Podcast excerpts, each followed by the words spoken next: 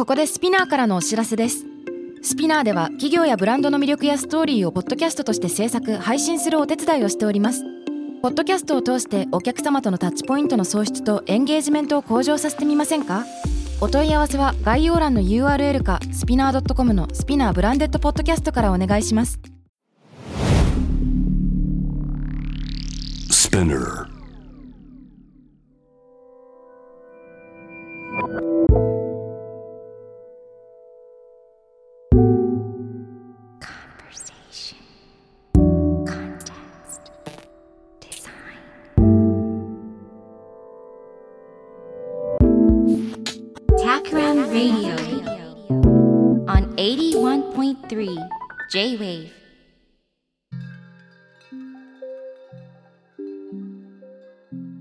渡辺幸太郎がナビゲートしている J-Wave タクラムレイディオ。今回のゲストは京都大学教授の山内豊さんです。よろしくお願いします。よろしくお願いします。山内です。いや、今回ご一緒できて嬉しいです。いや、こちらもドキドキしてます。あのーなんというか、最初の出会いのきっかけは私が山内さんが主催されている講座を受講したことなんですけれども、5ね。月の範囲半ばだったでしょうか。そうですね。はい。うん。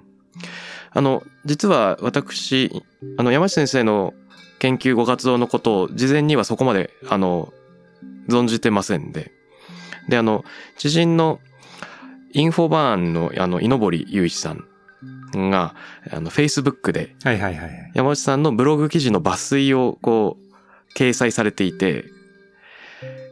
職場にアートがあって触れる機会があると創造性が刺激されるってことはありません。アーティストの思考法を真似して創造的に仕事をしようということでもないんですっていうような、その、今よくビジネスワールドでアートが取り上げられているけれども、こういう、そういうことで重要なんじゃないんだっていうなんかこの否定、否定系の連発みたいなのが引用されていて、おなんだなんだというのでちょっともうすぐ気になってしまいまして、ブログを読み、えそのまますぐ申し込むという感じで受講しました。ああ、そうでしたか。はい。いや、あのー否定になってましたね。それは。ついつい、まあそうなってしまうんですけどあ、。そうなんですね。ええまあその、要するにアート思考っていう、まあアート思考っていうのはまあ結構日本の中だけで盛り上がってるような感じですけど、うんまあそれもなんか誤解されるともったいないなっていう、基本的な方向性はまあ賛成なんですけど、なんか、あの、もったいないなということで、なんかちゃんと考えたいなっていう趣旨ですね。そうですよね。僕が受講させていただいたのは、京都大学エステティックストラテジー、人文学的ビジネスクリエイティブ講座っていうやつだったんですけれども、はい。なんか突然すごい具体的な話になっちゃうんですけど、これってどういうものだったんでしたっけ？そうですね。あのこれはですね、まあ我々が、えー新しい、まあ創造性の方法論、うん。まあこの今の社会で価値を作っていくための、まあ方法論っていうのを提案してるんですね。うん、で、まあこれはですね、2年前にですね、文部科学省の方からまあ受託されて、新しい創造性教育の拠点を作るって、まあ日本に2つ作るっていうことなんですけど、うんうん。まあそれの一つに選ばれて、京都クリエイティブアッサンブラージュというプログラムをやってるんですね。うんうんで、まあそこで、まあ提案している中心的な方法論になるんですけど、うん。なるほど。そのプログラムは6ヶ月なので、まはいあそれをもっと、あの、気軽にちょっと発信していかないといけないということで、うんまあ、ああいう講座をしたっていうことですね。うん、なるほど、なるほど。私、まんまとそれに、あの、網目に引っかかりまして、はい。この場につながって嬉しいでございます。講座の内容自体も気になるんですが、そこに入っていく前に、山内さんの普段のご活動というか研究内容というか、どういう方なのかというのを初めての方もいらっしゃると思うので、えっと、最初に簡単に伺ってみたいんですけれども、あの、自己紹介のようなものを最初にいただいてよろしいでしょうか？あの、私は京都大学の、まあ、経営管理大学院っていう、いわゆるビジネススクールにおります。で、まあ、専門は経営学なんですけど、経営学って言っても結構広いんですね。はい。で、その中で、あの、文化を扱う経営学っていうのをやってまして、まあ、うん。文化、あの、日本文化とかそういう意味じゃなくって、まあ、消費者文化とか、その今の社会の、まあ、表現みたいなところですね。まあそういうことをうん。扱う経営学をやってます。で、その趣旨はですね、あの、やっぱり価値を作るためにはどうしたらいいかっていうことなんですけども、その、価値を作るっていうのは何もその、儲けようっていうだけではなくって、やっぱり社会を変えていくには新しい価値をつまあ、提案しないといけない。で、そうなるときに、あの、文化が大事だろうと。文化を作らないと価値が作れないだろうと。まあ、そういう趣旨でずっと研究してます。うんはいで、あの、もともと実はサービスの研究をしてて、はい。2010年に、まあ、日本に戻ってきて、この京都大学に就職したんですけども、まあ、そこから何をやり始めたかっていうと、えー東京のお寿司屋さんの研究をずっとしてまして、はい。あの、お寿司屋さんに行ってですね、あの、カメラを5、6台並べて、ボイスレコーダーを20台ぐらい並べて、まあ、はい。お客さんがどうやって親方に注文するのかみたいな。まあそういうなんをビデオに撮って、それを細かく分析するみたいな。まあそういう研究とかからずっとこう繋がってきた感じですね。いやー、あのー兄弟変人講座の山内さんの記事など拝読しまして、はい。なぜ寿司屋の親父は怒っているのかはいみたいな。はいはいはい。そうですね。はい。いやー、ちょうど、あのー読んでいる最中に寿司屋に行ったので、あの、ニヤニヤ、ニヤニヤしてしまいました。はい。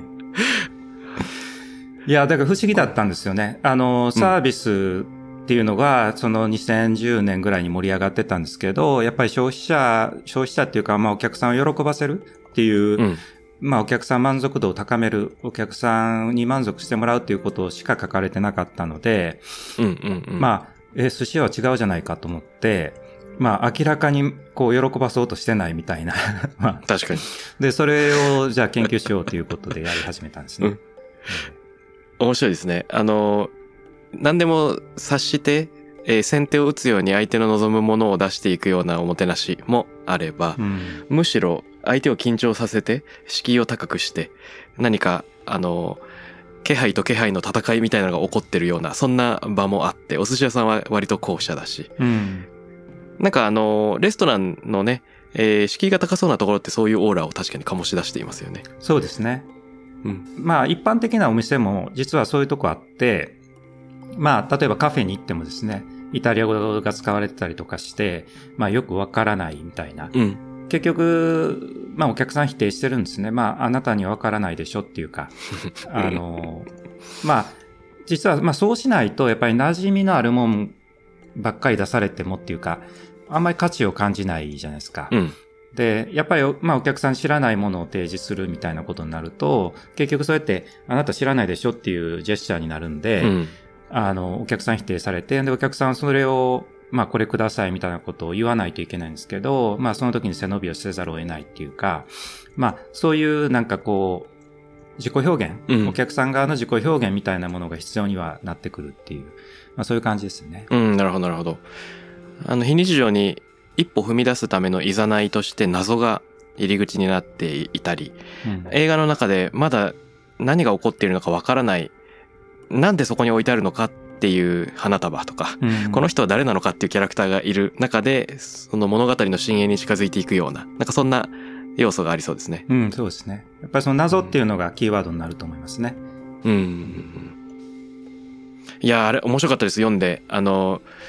自信のなさそうな人がお寿司屋さんに入ってきて、一番最初に大将が飲み物何にしましょうって言うけど、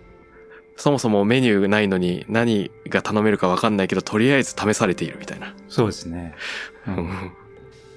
そう言われるとすごい緊張感が出てくる。そうですよね。何の説明も何の情報もなしにね、あの、あたかも簡単な質問かのようにするっていう、それがポイントっていうかね。うん。で、まあね、ビールでとかで注文するんですけど、まあドキドキしながら注文するんで分かってしまうみたいな。はい そんな感じですよね。いやー、これ面白かったですね。今日は結んでビールでとかはいなんかこう言い訳が必要になっている時点で何か自信のなさが現れてしまっているっていうようなこと書いてありましたね。そうですね。ええうん。まあ普通しないですよね。コンビニ行ってね、今日蒸してるんで、このコーラくださいって 言わないですよね。言わないですね。なんかこう相手に承認してもらう必要を感じてしまって、うっかり何か、あの、い意図せぬ自己開示みたいなのが起こっているような構図にも思いますね。そうですね。うんうんこのサービス、この2010年前後にそのサービスというのが盛り上がっている中で、単に満足度を高めるだけじゃないんじゃないかっていう、その切り口を持たれている、このタイミングっていうのはまだ文化っていうところには着目されていなかったんですか？すでにもう文化に。えーそうですね。それほどは着目してなかったですね。うんうんうんあの、ただやっぱり重要なのは自己表現っていうところは分かったっていうか、はい。だから、で、まあそこで先ほど今から言ってる新しい方法論も一緒なんですけど、うん。やっぱりニーズ、まあ世の中やっぱりニーズを満たすっていうことをまあ結構中心に語られてて、まあユーザーが潜在ニーズを持ってるんで、それを掴んで満たせば、うん。まあいいデザインができるんだとか、うん。まあイノベーションっていうのはニーズを満たすんだってあるんですけど、はいやそうじゃないよねっていうか、その、それってまあサービスで満足させるだけじゃなくって、やっぱりお客さんが自己表現しないと、うんあの、お客さんの自己表現ができた時に、まあ結構大きな価値になるというか、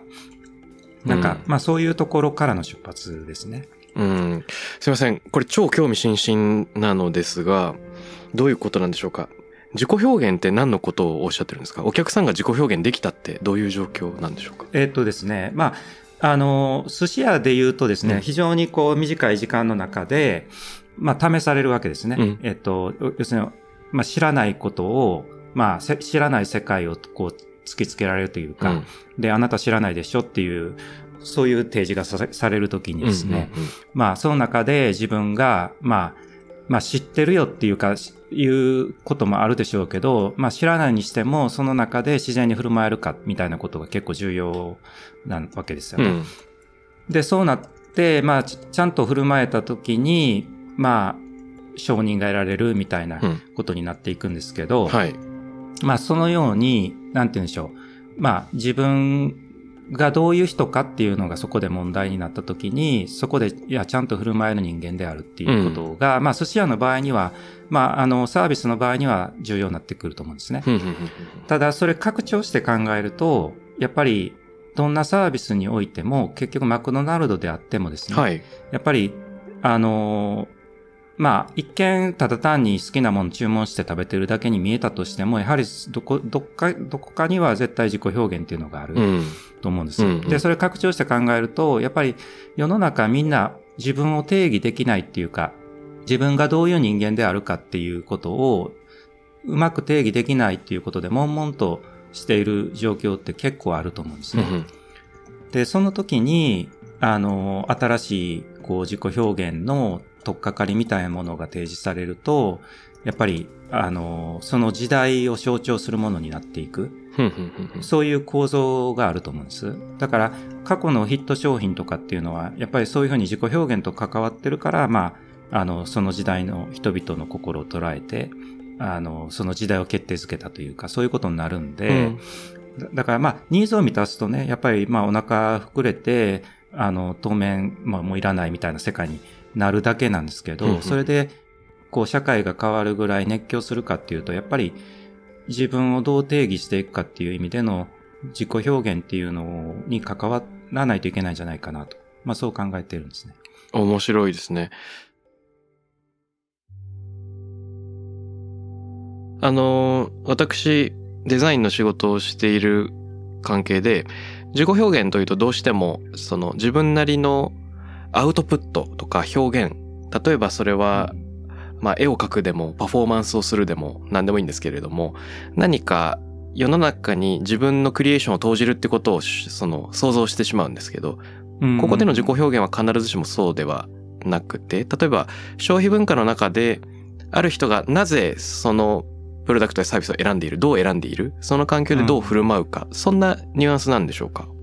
そうですね。で、まあ、そこまで言うとですね、実は我々の基本的なスタンスっていうのは、あの、アイデンティティとか自己表現っていうのは内面から出てこないというふうに考えてるんです、ね。はいはいはいはいはい。で、むしろ社会の側から、まあ、来たものに対して振り向くうんっ。ていうプロセスの中で、あの、自己表現っていうのがなされるうんっていうふうに、まあ考えるんですけど、うん。まあ、いわゆる主体化っていうか、あの、人間がどういう人になっていくのかって言ったときに、うんまあ、それって、その自分が、まあ、何もなないところからフリーハンドで、こう作っていくっていうよりも、まあ、社会の中で、いろんな表現が、あの、呼びかけてくるんですね。で、うんうんその呼びかけに振り向くことによって、自分がどういう人間になっていくかっていうか、まあ、そういう風になっていくだろうという、まあ、そういうスタンスですね。まあ、うんそういう理論があると言いますか、そういう考え方があるというか、まあ、そういうのに基づいて、はい、考えてます。あの、位相は違えど私もお同じように思っていまして、あらゆる表現はやっぱりゼロから生まれるものでなく、まあ、ロランバルトじゃないですけれども、その引用の織物の奥の方からそこに生じてくる。だから、01で生み出すというよりも、あの、生まれるっていうなんか自動詞が近いのかなと思っておりまして、うんなんかこう、人工的になかったものが現出するのではなくて、何か、あの、混沌とした社会にあるもの、記憶にあるものっていうのを無意識的に意識的に組み合わせながら、そこに生じる結果として、たまたま組み合わせが新しく見えるとか、まあ実は新しくないけど、今の時代に置かれると何か意味を持つっていうことに過ぎないのかなっていうのは、常々、あの、作り手としても思っているところです。うん、そうですね。うんだから、ま、まさにその通りで、多分、渡辺さんと考え方共有していると思うんですけど、やっぱりその近代主義批判みたいな、まあその、まあ、要するに主体の内面からこう想像力が湧き上がってきてなんか表現するみたいなっていうのは、うんまあ、18世紀末にロマン主義ができてからの話なので、うん。で、まあ要するに近代のに作り上げられたもんなので、うん。で、それがまあ60年代とかに批判されて、まあバルトとかまあそういう議論になってるんで、はい。あのーまあそれは乗り越えたいなっていうところがありますよね。そうですよね。いや、実に。そして、あの、まあ、ちょっと時代が違いますが、現代アートの世界とかでも、まあ、デュシャン以降、むしろ自分で手を動かさない、その、鑑賞者と共に作り上げる解釈によって、えー作品は完成するんだっていうような考え方も出てきますもんね。うん、うん。そうですね。だから、結局な、あの、すべてのものは参照でしかないっていうか、引用でしかないっていうかね。うんだから、まあ、み、皆さんが考えている最も個人的な言葉、例えば、まあ、誰かに告白するみたいなね。うん。まあ、あなたを愛してますみたいな、あの、言葉って、もう、ありとあらゆる人に使い古されてきてですね。うん。で、それってそういう言葉使う人いないですよねっていうか、うんあの、で、結局それを、まあ、あの、大体、まあ、あなたを愛してますなんていうことはなくってですね、いや、本当に愛してるんだよっていう、なんか、なんで本当ってつけんのみたいな話ですけど、はい。要するにそれ使い古されてるからであって、うん。だからまあ結局その自分の最も表現するって言った時でも、うんその言葉はまあもうすでに引用でしかないっていうか、うん。まあそういうことですよね。そうですよね。あの、ちょっとすいません。この話自体は僕の大好物なんで深掘りしたいんですけど、でももうちょっと、山内さんの研究の話に勝手に戻しちゃうと、はい。あの、消費文化の中で自分自身が社会から受け取るサービス、プロダクトに反応する。で、その反応するときに自己表現が起こっているっていうのは、つまり原理的にはもう、能動的に私はこういう趣味を持っているんだっていうことを選ばなくとも、消費社会の中で生きていれば全員がいつの間にか表現してしまっているっていう意味でよろしいんでしょうか？意識していてもしなくても。そうですね。何らかの、えー SNS 見てたらいろんなものが呼びかけてくるわけですね。うんうん。あの、呼びかけてくる。その中で何かに振り向いていくじゃないですか。うん。で、そういうものを日々やっていることで、まあ自分っていうのが定義づけていくっていうか、はい。まあそういう、だから、まあコカ・コーラが呼びかけてコカ・コーラに振り向いてコカ・コーラが好きになって飲むわけですけど、うんまあそこには一つイデオロギーがあって、やっぱ呼びかけがあって、うんで振り向いていって、だから、ね、みんな、全員がこうコカ・コーラみたいなのを発明したわけでもないし、うん。だけど、まあそれを飲んでいる姿とか、あの、それを好きな自分みたいなものっていうのがやっぱり自己表現になっていきますよね。うんうんうんそんなイメージですよね。うん。なるほど。まあなんか、せ戦略的に意図する自己表現もあれば、まあ消極的にいつの間にか放たれてしまう表現もありそうですよね。そうですね。うんはい。なるほどです。で、あの、これ、えっ、と、講座を受けさせていただいてすごく面白くて、その後、懇親会の立ち話でも僕からあの山内さんに質問させていただいたポイントなのでちょっと繰り返しちゃうかもしれないんですが、その先生が講演、まあ、研修とか、もしくはブログ記事、まあ、ダイヤモンドオンラインとかの連載で挙げられてるいろんなビジネスの事例が、えっ、と、マクドナルドだったり、スターバックスだったり、ユニクロだったりするときに、まあ、かなりその普及していて、まさにこの一時代を作った、まあそういう意味では文化を作ったと言えるとは思うんですけれども、言えるが、なんか文化っていう言葉から僕が勝手に想像する偏見からは遠いというか、あの、あまりに資本主義の中心に位置してしまって、うん。むしろその資本主義と文化の間でそのバチバチする部分の渦中にあるものに見えてしまってうん。なんかこう解釈が難しいぞという部分もあるんですけど、はいはいはい。結構いそのい意図的に資本主義の真ん中を一まあ一文化を作ったっていうとものをなんかピックアップされてるのかなとも思っていてはいはい。この辺の意図をちょっと伺ってもよろしいでしょうか？まあ、要するに結構ひねくれてるわけですよね。その、マクドナルドなんて文化と対極にあるうんみたいな、あの、考え方が、多分浸透していてうんうんうんうんとか、あるいはマクドナルド行くときに自己表現っていうか緊張感も何もないし、うんみたいな。なんかそういう理解じゃそうないいうですか感じ。します。で、その、その中で、いやいやいや、マクドナルドの価値っていうのは実は緊張感から生まれていて、その、なんか、う実はそれは文化を作ったからで、みたいなことを言いたいっていうか、逆張りをしたかったっていうか。なるほどなるほど。あの、だから、結構、だからそれはね、あの、悪い癖で足かせになってしまってるとこあるんですけど、まあそういう意味だと分かりにくくなってしまったのはちょっと申し訳ないなっていうか、あの、あいやいや。まあ いやいやいやいや。まあ、それもあるし、やっぱりあのーなんて言うんでしょう。説明するのに、きちっと根拠を持って説明するのに、やっぱりあの、文献も多いし、はい。あ、あのーかつみんな知ってるし、うん。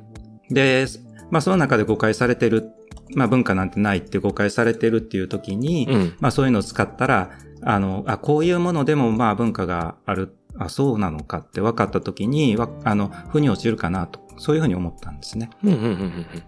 ああ、なるほどなるほど。あ、それを今、山下さんの、あのー、口から言葉にしていただいてすごいなんか安心感が得られたというか、文化なんてないと誤解されているものこそ、かつてその文化を作ってきた中心人物だったんであるっていうことを改めてこう提起している。うん。うんうん。あ、すごい安心、安心を得ました、今。あよかった。あのー今日、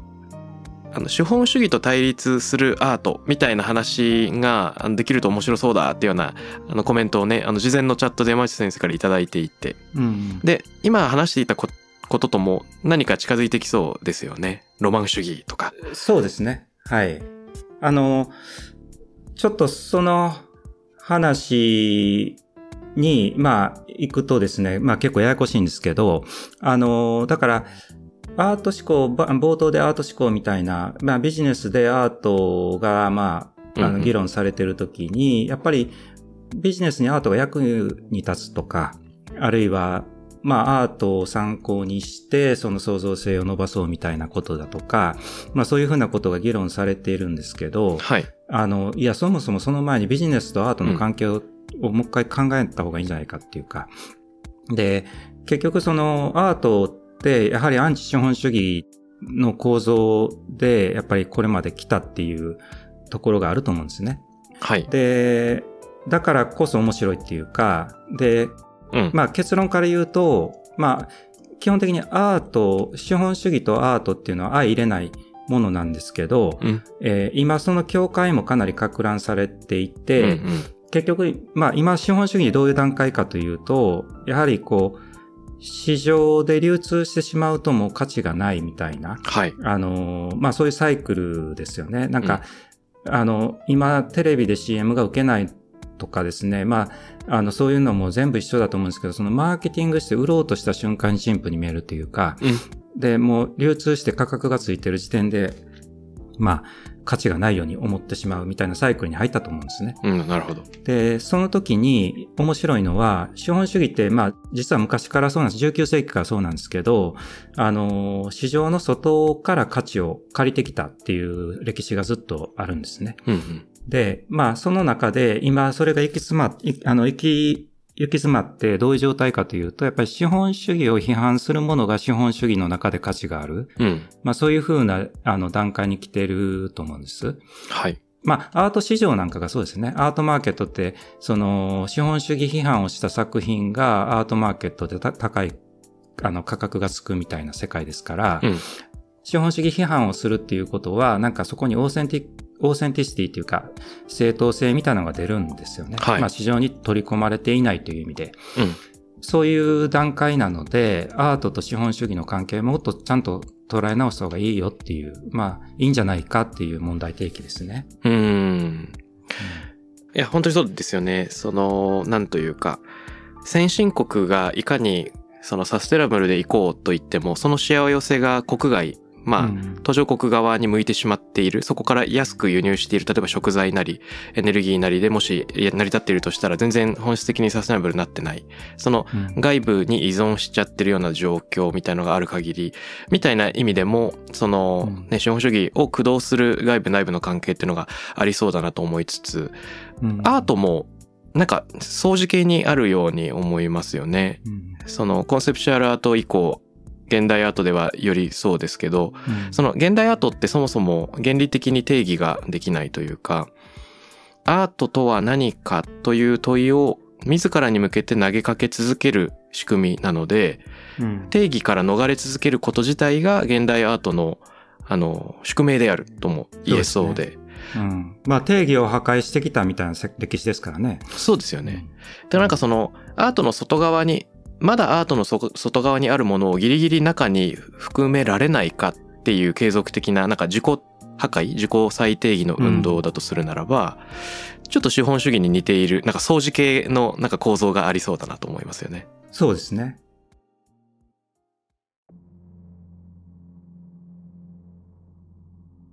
まあ、資本主義もね、まあそういう意味だと自己破壊してっていうことで、うん。まあそれを糧にして生きてきてるっていうところはありますし、まあただですね、やっぱりこれアートとかまあエステティクス、美学っていう概念自体が、まあ最初から、まあ要するに18世紀の終わりからうん考えられた時に、やっぱりやっぱり資本主義批判の力がすごくそこに込められているなっていうのは、うんうん。あの、あるんです。まあ、うんその、まあ、例えば、1910年代のアバンギャルドから始まったというよりも、もう最初からそうなんじゃないかっていうか、うんうんうん。あの、そういうところまで遡った方がいいんじゃないかっていうことですね。ふむふむ、どういうことなんでしょうか？あ、まあ、例えばですね、まあ、アートっていう概念が、まあ、いわゆる美術ですね、っていう概念は、まあ、18世紀の大体中頃ぐらいから使われ始めるっていうか、まあ、それまでは実はアートって存在してなかったっていうか、まあ、あの、絵師みたいな人はいたとしても、まあ、アーティストっていうのはいなかったというか、まあ、そういう歴史があって、で、まあ、10今のアートっていうのは基本的にロマン主義から始まると思うんですね。だから18世紀の終わりぐらいから、うんうんうんあの、始まると思うんですけど、で、その時にやっぱり美学も打ち立てられてるんですよね。うんうん。で、まあ、何を言ってるかというと、1790年にイマニュエル・カントが判断力批判っていうのを書いたと。まあ、これは美学を打ち立てようとしたわけじゃないんですけど、美的判断っていうのを説明してくれたと。ちょっとややこしい話になりますけど、簡単にわかりやすく説明すると、美的判断っていうのは何か美しいと思って判断するわけですけど、うんその判断っていうのは基本的になんか、あの、概念とか目的とかそういうものが入ってはいけないんですようんうね。ん。あの、利害関係とかね。そういうのが入ってはいけなくって。だから、例えばなんか美しい宮殿を見て、それを美しいという判断をするときに、いや、これはその民衆を虐げて借り出して作ったんだって言うと、まあその時点で美的判断ではないというか、うんうん。あの、そういうのを取っ払って、それ自体を判断するっていうか、うん。で、これ特殊な判断なんですよね。はい。で、これ結局何かっていうと、そそういうものを取っ払うっていうことは、結局目的とかそういうものに組みしないものっていうことですから、はい。で、その1790年にそれ書いたんですけど、その頃資本主義とか産業革命がすごい盛り上がってた時ですから、うん。結局、なんかそういうものの外部にある判断としてまあ位置づけられるわけじゃないですか。はい。その、儲けるために目的とか、うんあるいは、その、人々を喜ばせるための目的とか、そういうことじゃないっていうか、うんうんうんそれ自体が重要っていうね。うん。で、そこから始まるんで、だからアートっていうのは、あの、わかりにくいじゃないですか。はい。あの、で、これ分かりにくいのは別に教養がないから分からないわけじゃなくって、もともとその、なんかそういう意味とか目的とかそういうものを一旦分、まあ切断するうん。試みとしてあるわけで、まあそれ意味を宙吊りにするっていう言い方をしたりしますけど、うん。だから、もともと意味を宙吊りにする活動なので、まあ、わけ、わけ分かっては困るというか、はい。まあそういうもんだと思うんです。だから感性っていうのは、その論理的に説明できないって、まあそういうことになっていくわけですけど、うん。だから、あの、でね、そこを考えたときに、その、まあ資本主義っていうのは一貫してわけが分かって全部ビシッと、こう、論理がつながらないといけないわけですけど、はい。まあ、あの、そういうのを中断するようなものとして、まあ構想されたっていうかね。で、まあ、で、その後の歴史って、まあ基本的にアートは資本主義からまあ独立してきたっていうか、だから結局19世紀にまあ芸術のための芸術みたいなのができた時に、はい。経済的に成功したアーティストは偽物だみたいなね。その、あの絵が一枚しか売れなくって苦悩のうちに死んでいったアーティストの方がなんかアーティストとしてすごいみたいな。あはい。の、要するに、経済的な成功とアーティストとしての成功っていうのは反比例するみたいな考え方とかって、うん。近代ので初めて生まれたというか、はい。まあそういうもんだと思うんですね。うん。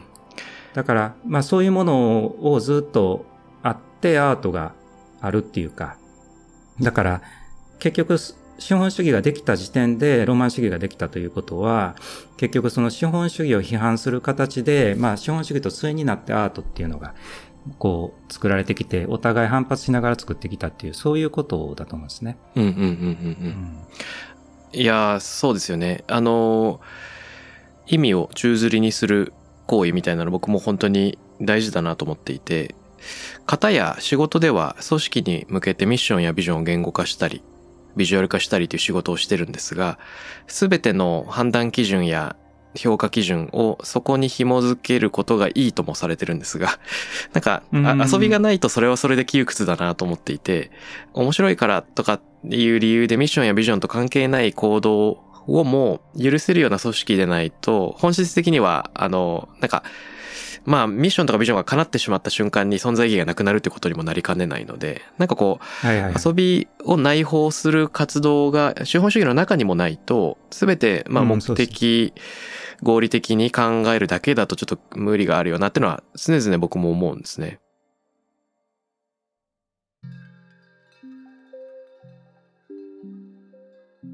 で、うんただなんていうかその、このアートフォーアーツセイクみたいなものも大事だと思いつつ、あくまで個人的な印象としてちょっと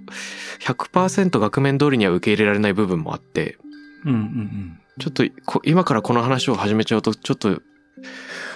今週に収まらないかもしれないんですけども。もなんとなく始めちゃうと、あの、なんていうか、例えば、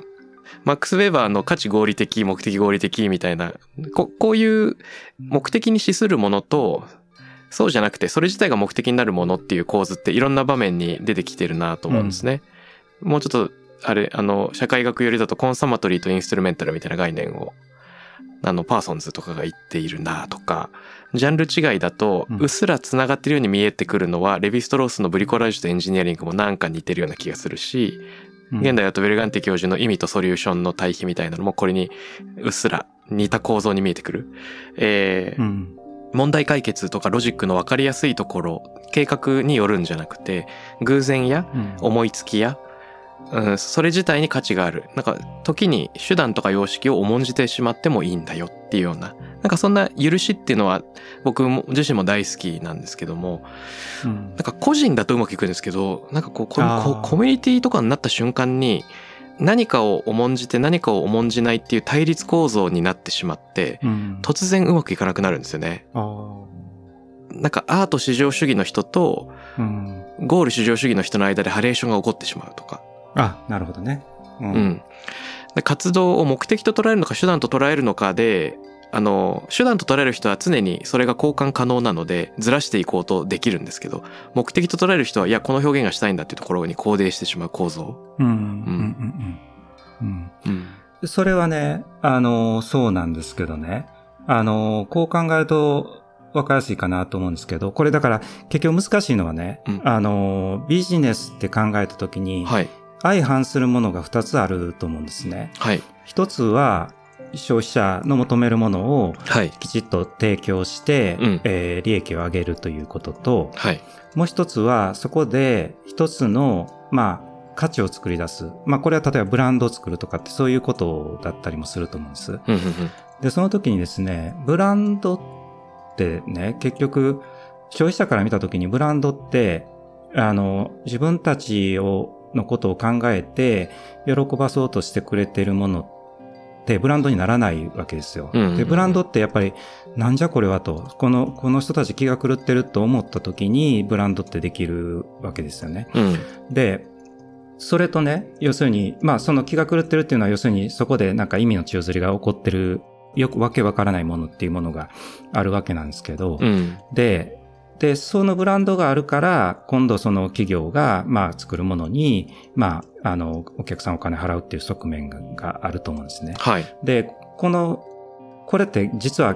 こう、相反するものだと思うんですよ。あの、なるほど。だけど、その前者の方しかみんなこう語ってないところがあって、実は結構後者が大事だっていうか、うん。うんうんうん。あの、まあ、ある商品があってですね、はい。消費者の方を向いていて、うん。消費者の、まあ、かゆいところまでこう、手を伸ばしてですね、まあ、うん。あの、消費者のニーズを満たそうとして、あの、消費者の方を向いてる商品っていうのは、あの、なんか息苦しく感じるんですよね。まあ便利だし、まあいいんでしょうけど、で、まあそれになんかこう、その商品に熱中することは、あの、熱狂することはないっていうか、うん。で、例えばアップルの商品みたいにですね、まあ、あアップルがいい正解だって言いたいわけじゃないんですけど、アップルの商品ってどっか違うとこ向いてるわけですよ。そのしょ、うん。ユーザーの方を見てないわけですね。うん、で、違うところを向いてて、で、ユーザーにしてみれば、どこ向いてるんだと。要するに、なんかよくわからない部分っていうのは必ず残すわけですよね。そうですよね。で、うんまあ典型的にはですね、まあその、スティーブ・ジョブズが変人だっていう、まあその、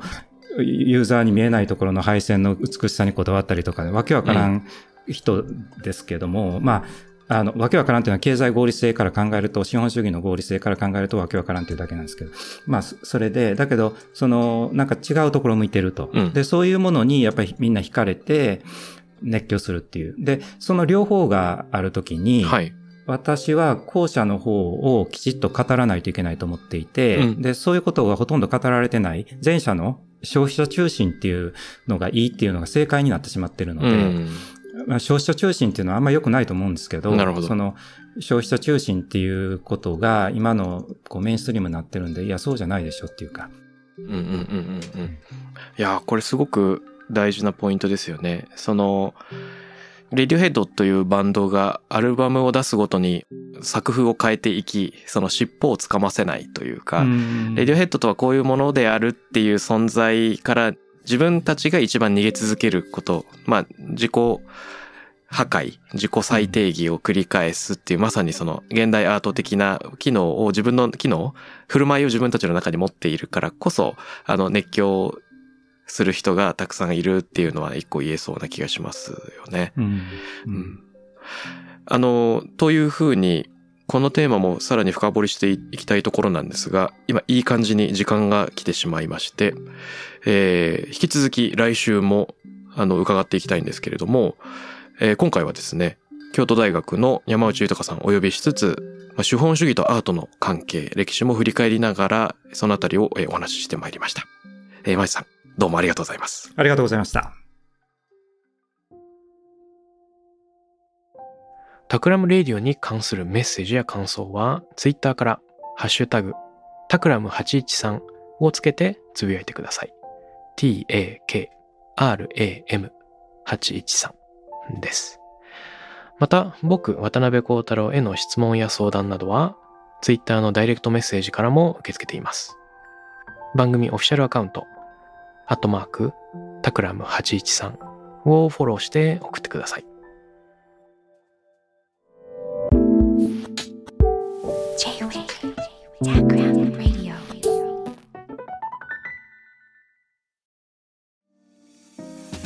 ここでスピナーからのお知らせです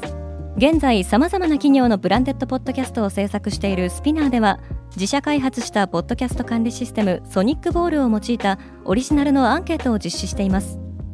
リスナーの属性データを可視化することで御社のニーズに合わせたコンテンツ制作が可能になります。スピナーホームページ内のコンタクトよりまずはお問い合わせください。